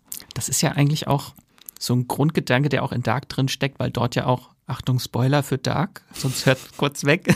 Am Ende ist ja auch, wird ja quasi dieser ganze Zeitknoten ausgelöscht durch eine finale Zeitreise. Und das hat alles ja eigentlich dann nicht existiert oder nur im Bruchteil einer Sekunde Mhm, hat das alles existiert, was wir gesehen haben, drei Staffeln lang. Und da ist natürlich auch die Frage, was hat das Leben überhaupt, also sowas, sowas Grundphilosophisches, hat das Leben überhaupt eine Bedeutung, was wir tun im Kontext zum großen Ganzen? Und das ist hier natürlich auch dann vertreten. Ja, ja. Ja, hat es. wir machen das Beste draus. Wir hoffen, wir hoffen es, wir hoffen es. Äh, das äh, geht natürlich auch stark in das rein, was Baran Moda und Jati Friese im Interview auch gesagt haben mit ihrer Simulationstheorie oder auch Platons Höhlengleichnis, was äh, immer auch sogar in der Serie erwähnt wird, denn äh, es geht natürlich in, in äh, 1899 um die Realität und äh, was die Realität für uns bedeutet äh, oder generell bedeutet sie überhaupt was, wenn sie nichts für uns bedeutet. Hast du, hast du dich mal versucht, da einzulesen in diese Simulationstheorie oder Simulationshypothese heißt sie wohl eigentlich von Nick Bostrom, dem diesen, diesen erwähnten Norweger von Ihnen? Ich habe äh, noch nicht genug Hirnschmalz dafür Ja, aufgebracht, ja. weil das geht dann später auch, wenn es so um Erklärversuche, wie man das herauszufinden versucht, theoretisch, geht das dann wirklich so in Quantenbereiche und Doppelspaltexperimente. Da habe ich dann abgeschaltet. So kam sie dann wahrscheinlich von Dark, von der Quantenmechanik, Mhm, dann auch wahrscheinlich auf diese Theorie. Und dann ist es ja auch wie so, auch so ein Denkmodell eher dann noch, also dass man mehrere Sachen gleichzeitig parallel bedenken muss. Aber ich fand es auch schön, dass es eigentlich drei äh, Möglichkeiten gibt in dieser Simulationstheorie, die sich irgendwie entweder alle ausschließen oder es muss eine davon wahr sein. Also eine davon ist, äh, wir sind, leben alle in, höchstwahrscheinlich in einer Computersimulation. Das wäre jetzt, was uns die erste Staffel irgendwie weiß macht. Gleichzeitig gehören zu dieser Theorie aber auch noch so Sachen wie, die Menschheit stirbt wahrscheinlich aus, bevor sie die posthumane Stufe er erreicht, also äh, sich selbst sozusagen irgendwie ja, virtuell weiterleben lassen kann. Und die zweite war noch, so gut wie keine Zivilisation will eigentlich eine Simulation von sich selbst betreiben. so wie ich das verstanden habe. Und das sind einfach so unterschiedliche Ansätze, wo ich mich frage, fließt das jetzt später noch in 1899 rein oder ist es eher nur eine Sache wichtig, die wir jetzt erstmal beachten müssen? Also dieses Computersimulationsding, äh, was sie aufgegriffen haben und was dann auch wieder zu Platons äh, Höhlengleichnis passt, wo wir ja die Schatten an der Wand haben und uns fragen, wenn wir äh, unser Leben vor einer Schattenwand verbracht hätten und immer nur die Schatten gesehen hätten, aber nie die, die Dinge oder die Menschen, die sie werfen, würden wir denn das für die Realität halten? Ist die Realität immer nur das, was wir als Realität begreifen? Also warum ist jetzt die virtuelle Realität nicht trotzdem die Realität, wenn wir sonst nichts anderes kennen? Äh, ja, da. Ich glaube, da steckt noch ganz viel äh, Spannendes drin, wenn es noch zwei Staffeln geben sollte. Ja, ja. Weil also diese Simulationstheorie, das, das spielt ja so viel mit rein. So, welche Art, also wie weit muss die Menschheit überhaupt fortgeschritten sein, um überhaupt die Technik zu haben, Mhm. äh, dieses zu machen und wozu? Oder ist das irgendwie so eine Ahn-Simulation, hieß es, glaube ich, wenn ich das richtig äh, gesehen habe, dass sie irgendwas aus der Vergangenheit, irgendwas herausfinden wollen und deswegen eine Generation aus der Vergangenheit irgendwie simulieren. Warum sollte man jetzt was späteres, was, was früheres simulieren, wenn man genau, ja, ja, jetzt schon so weit in der Zukunft Wie kann ich mir eigentlich sicher sein, dass äh, das alles hier nicht vielleicht meine Simulation ist und Esther, du bist gar kein selbstdenkender Mensch. Und ich bin einfach nur du einfach bist ein so NPC in meiner Simulation. Äh, ja, ja, genau, durchaus möglich. Äh, solltest du mal drüber nachdenken. Lass uns doch noch so ein paar einzelne Fragen aufgreifen, die nach der Serie jetzt vielleicht auch so ein Stück weit offen bleiben. Zum Beispiel hat ja auch Jantje Friese im Interview äh, gesagt, sie, äh, es, wir werden noch mehr dazu erfahren, was es mit dem Dreieck auf sich hat. Was, was ist das Dreieck für dich aktuell in, in 1899? Hat es für dich irgendeine Bedeutung oder ist es erstmal nur so ein Symbol, was sich durch die Serie zieht? Zum einen haben wir natürlich dieses äh, Bekannte, was auch auf dem Poster ist, dieses nach unten gerichtete Dreieck mit dem Strich durch. Das ist aus der Alchemie das Symbol für die Erde. Da könnte man natürlich auch gucken, steckt da irgendwie noch ein Meteransatz, irgendwie ein Ansatz mit drin, dass es eigentlich am Ende darum geht, dass die Menschen irgendwie in der Zukunft sich zurück an die Erde erinnern wollen Ja. durch Simulation Oder oder, ist es- zurückfinden wollen. Ja, ja, vielleicht kurz zur Erklärung. Es gibt für diese Dreiecke, je nachdem, wie man sie dreht oder aufrichtet, unterschiedliche Bedeutungen. Also wenn die Pyramide nach oben zeigt mit dem Dreieck, ist es äh, das Symbol für Luft. Wenn es nach unten zeigt, für Wasser. Wenn es nach oben zeigt mit, durchges mit äh, durchgestrichener Spitze, ähm, ist es Feuer, genau. Und wenn es nach unten zeigt mit durchgestrichener Spitze, ist es ähm, Erde. Und dann habe ich gedacht, hä, wieso wählen jetzt gerade das Erde-Symbol? Das passt doch am allerwenigsten. Aber je mehr die Serie halt fortschreitet, desto mehr kann man sagen, okay, es ist ja das Reedereisymbol. Ähm, ja, okay, am Anfang denkt man, Wasser würde natürlich besser passen, aber weil wir dann ja wissen, es ist ein Raumschiff, könnte es auch das Schiffsreedereisymbol der, der Raumschiffe sein. Also sie kommen von der Erde, das ist so ihr Ursprung, äh, wo sie dann losgeflogen sind. Oder wenn man halt noch weiter denkt, warum sind sie von der Erde weg? Vielleicht sind da alle ausgestorben und jetzt müssen sie sich was Neues suchen.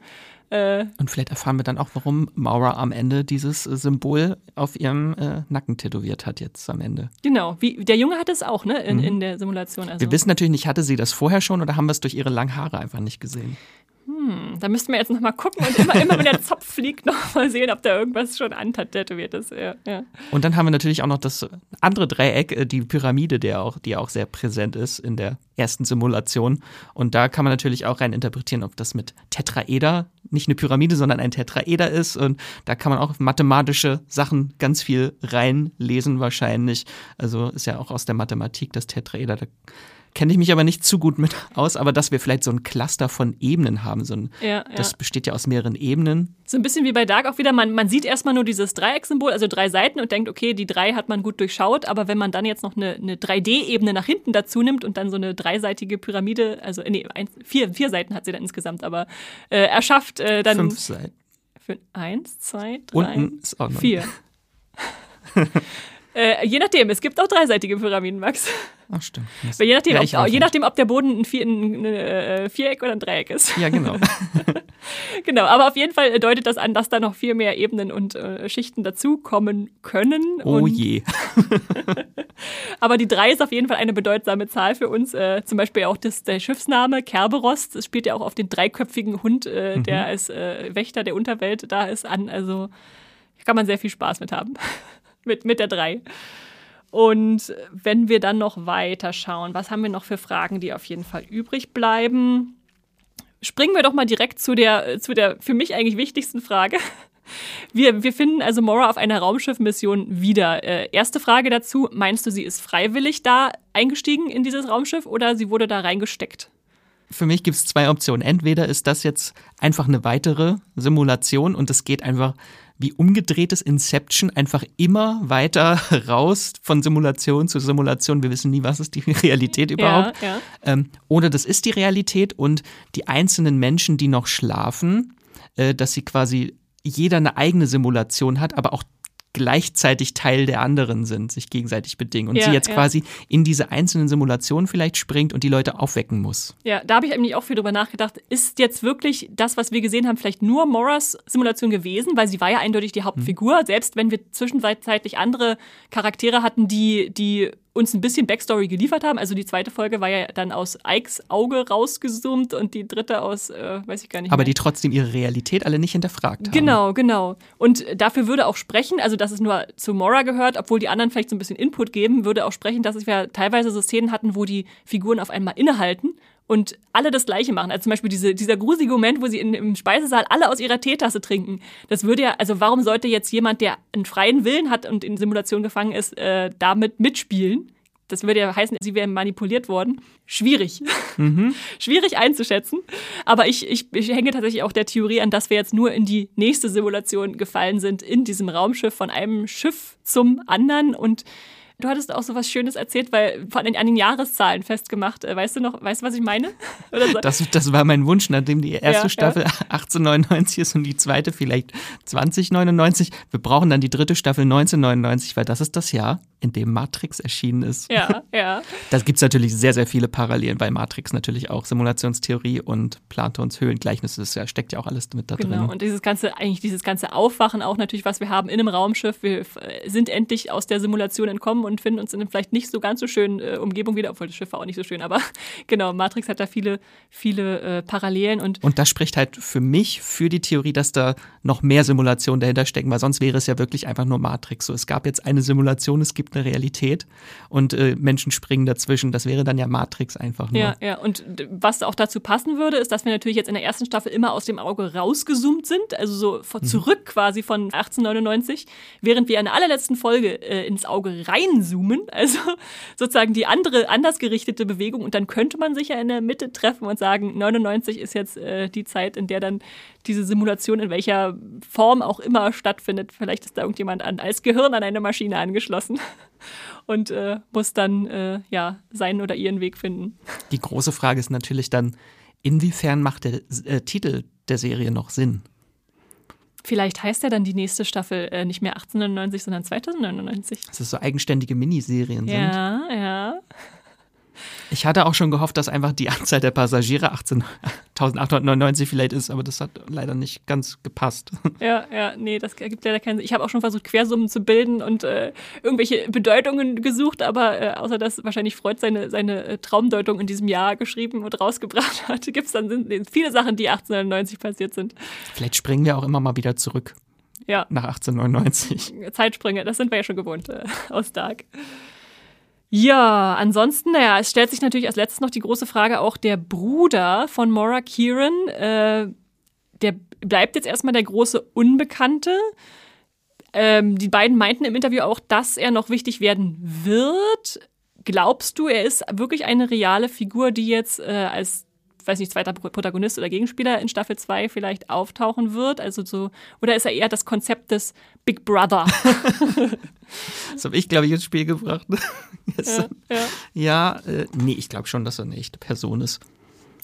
Es wär, also das wäre natürlich auch ein sehr interessanter Ansatz für diese Serie, dass das zwei Geschwister sind, die sich gegenseitig in Simulation stecken, um sich zu ärgern.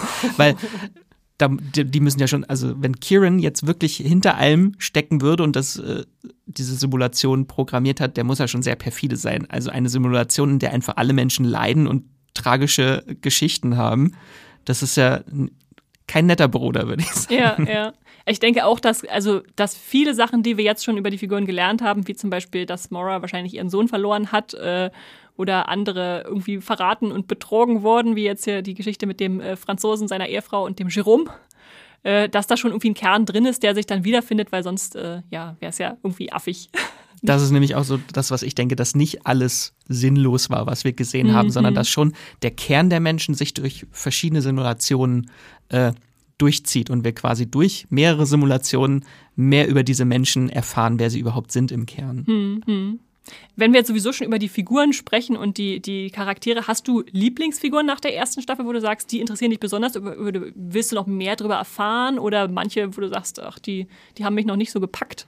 Also am süßesten fand ich Oleg und Ying Li. Diese ja. schöne Romanze, die sich zwischen den beiden aufbaut. Und ich war auch ein bisschen traurig, dass wir nicht seine Backstory gesehen haben. Also sie laufen ja am Ende quasi durch sein Level, ich habe es mhm, Level mhm. genannt in meinen Notizen, einmal durch in Polen. Äh, aber wir haben nicht so wirklich was über seine Backstory erfahren. Vielleicht kriegt er dann eine eigene Folge in Staffel 2. Ich hoffe auch, ja. Bei, bei 15 äh, Figuren, jetzt hatten wir acht Folgen, geht nicht ganz auf.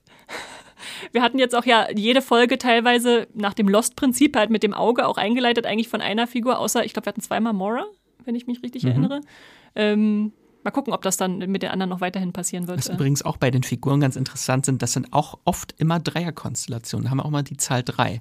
Ja, lass uns mal durchgehen. Also der Franzose, seine Frau und Jerome, Oleg, äh, Ying, äh, Ling Yi und dann ihre Mutter würdest du noch dazu zählen, oder? Ja. Ja, ja. Oder sein Bruder. Okay. Was? Oleg hat einen Bruder? Ja, das ist ja der, das ist dieses Foto, was er von der Freiheitsstatue hat. Er will ah. ja zu seinem Bruder in den, in den USA. Ja, ja, okay. Das ist das Einzige, was ich über ihn erfahren habe. Und dann haben wir noch, äh, aber wir haben eine Viererkombination bei, bei den Dänen oder eine Fünfer sogar, nämlich äh, Tove, äh, wie heißt der? Krasta? Kresta? Kresta? Naja, am Ende sind es nur noch drei. Anker und, aber ja, dann, äh, wenn man die ganzen Sterbenden, die auf einmal am Ende äh, wegsterben, dann noch dazu zählt, dann ist sowieso alles. Aber so halt so im Zentralen haben wir so Mara, Daniel und Ike. So dieses Dreieck. Ja, ja. Hm. Ja, wäre, wäre auch interessant, das noch auszuloten, auf jeden Fall. Also ich muss sagen, bei mir ist es bei Lieblingsfiguren tatsächlich so, dass ich Ike am meisten äh, mag und am liebsten mhm. gefolgt bin, weil er für mich so die meiste Emotionalität in seiner Geschichte mitgebracht hat, wo ich sagen konnte, also äh, klar, ich, ich freue mich, ich gucke 1890 vor allem, weil, weil mein Kopf rauchen soll, aber ich will natürlich auch eine gewisse, eine gewisse Gefühlsbindung an die Figuren haben und das hat bei mir am, mit ihm am besten funktioniert. Also der Familienverlust, äh, die Figur, die so ein bisschen zwischen den Stühlen steht und man weiß nicht, er weiß nicht, wem er glauben soll, dass er dann teilweise auch mal denkt, dass Mora äh, gegen ihn ist äh, oder die eigentlich das alles orchestriert hat, was ja irgendwie auch ein bisschen stimmt. ähm, und äh, ja, sich dann zwischen die Seiten der Meuterer und der Verschwörer stellt. Äh, das, fand, das fand ich äh, schon spannend, da will ich eigentlich noch mehr erfahren. Ich glaube, ich habe es eben auch falsch. Ich mache es immer falsch rum. Ich habe sie Yingli genannt, aber es heißt sie Ling Yi? Sie oder? heißt Ling Yi, ja. Ja, ich mache es immer falsch. Wir, wie ihr vielleicht schon ein bisschen hört, äh, sind ja recht angetan von 1899, äh, aber äh, es gibt natürlich auch andere Meinungen äh, da draußen, die wir hier ein bisschen reflektieren wollen. Da gibt es auch viele, die die sehr eher kritisch sehen. Sie ist nicht so, ich weiß gar nicht, wie Dark am Anfang aufgenommen wurde, aber ähm, Also so die, die Leute, die, glaube ich, nicht weitergeguckt haben, die haben sehr kritisiert, dass es sehr tatortig ist. Okay, bei, bei Dark. deutsch ja, und ja, bieder ja. und zu düster und zu tragisch. Und was wird jetzt an 1899 kritisiert? Dass es zu düster und zu tragisch ist.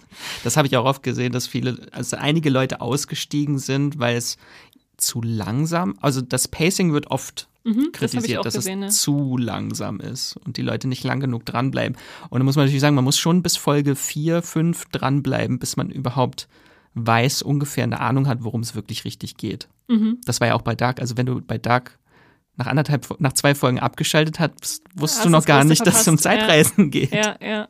Das habe ich genau, habe ich auch viel gesehen, dieses Pacing, obwohl ja eigentlich ziemlich viel Wendungen in ziemlich kurzer Zeit passieren. Also das ist, Ja. steht so ein bisschen entgegen der, also der Erzählrhythmus entgegen den Enthüllungen, weil am Ende, von- spätestens am Ende von Folge 2, wenn wir dann die Überwachungsbildschirme haben, da ist es äh, dann klar, dass das nicht nur ein äh, Auswandererschiff ist, was da unterwegs ist, sondern dass da noch mehr hintersteckt. Äh, ja. Also ich glaube schon, wenn man sich so Antworten erhofft, dann ist es schon sehr in die Länge gezogen. Mhm.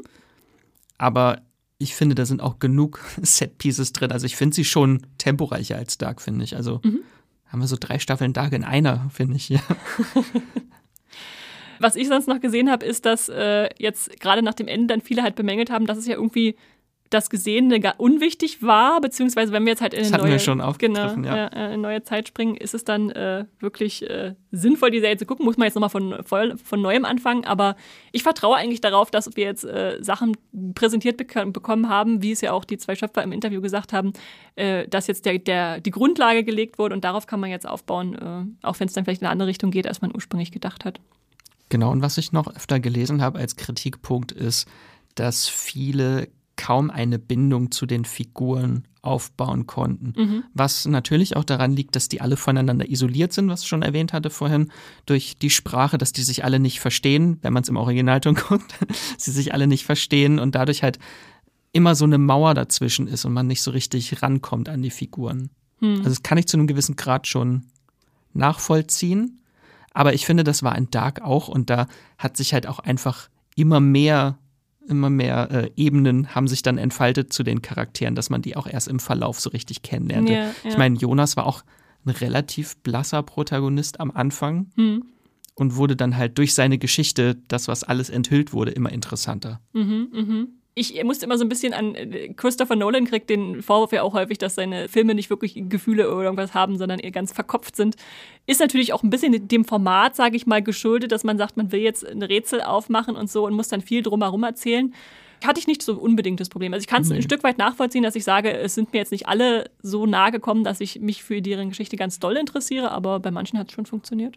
Ja.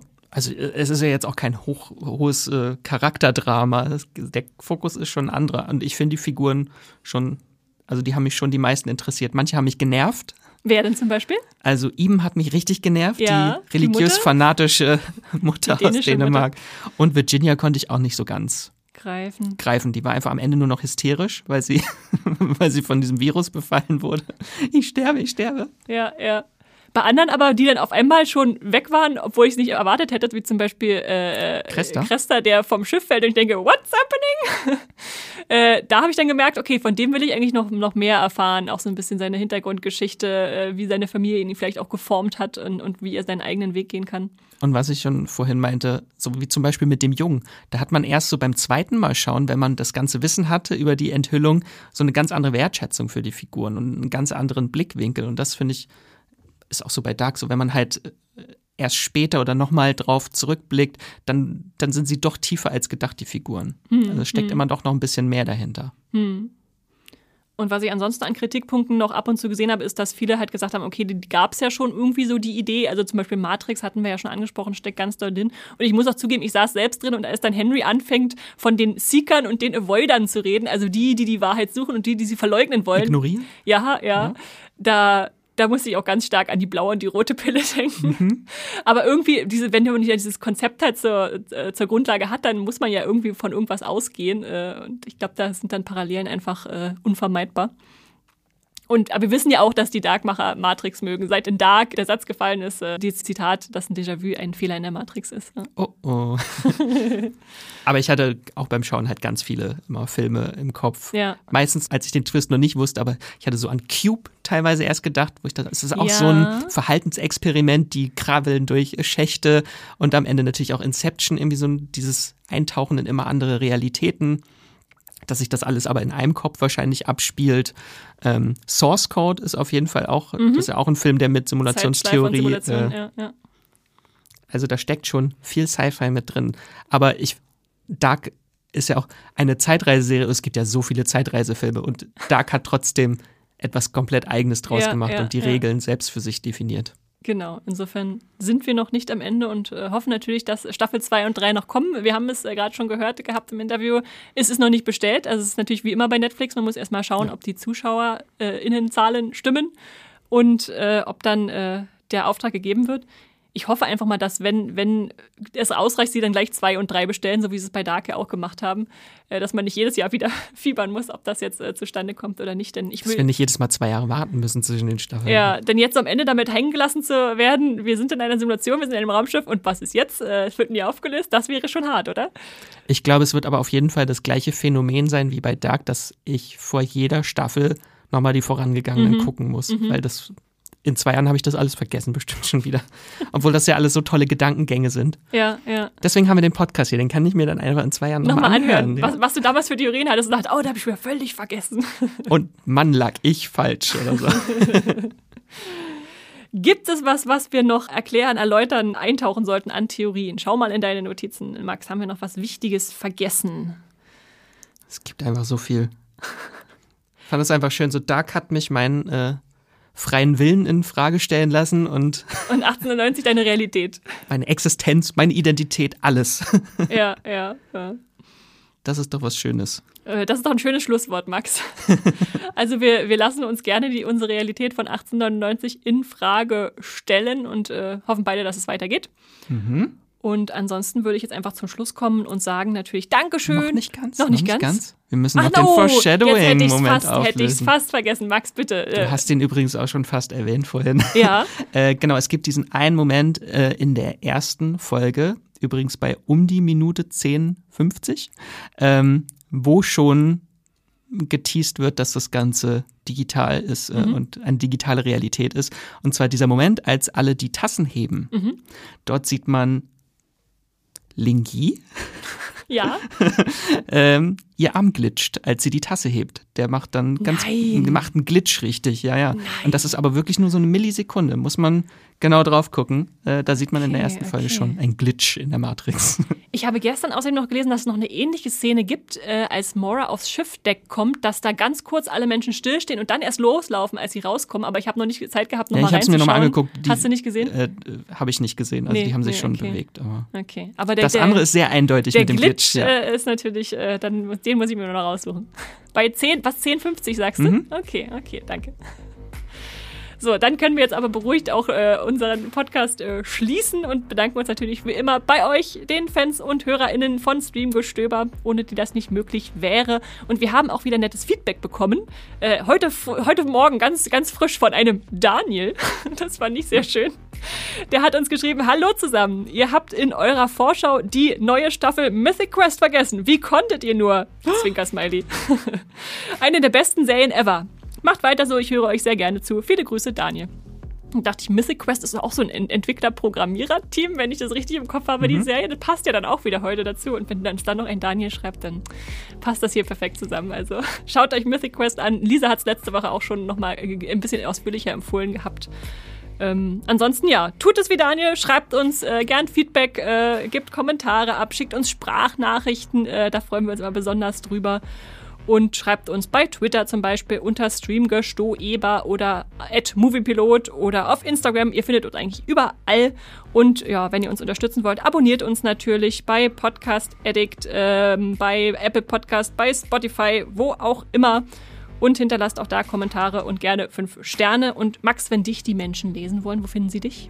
Mich können Sie finden bei Instagram, Twitter und natürlich auf dem Moviepilot unter äh, Wieselmax oder Max Wieseler. Und dich, Esther? Mich gibt es in den fiktiven Realitäten von Instagram und Twitter als Straw-Star und auch beim Moviepilot als Esther Stroh oder Straw Star. Und ich hätte zum Schluss noch ein schönes Zitat aus der Serie 1899, Bitte. die, glaube ich, ganz gut passt Bitte. zum Ende des Podcasts.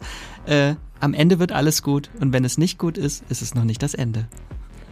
Das, als ich das gehört habe, musste ich übrigens an äh, äh, Best Exotic Marigold Hotel äh, denken. Da kommt er nämlich auch vor, dieser Spruch. Aber er ist allgemeingültig und passend insofern genau, ja. Möge euer Kaffee seine Wirkung zeigen, bevor die Realität es tut. Äh, macht's gut und streamt was Schönes. Tschüss.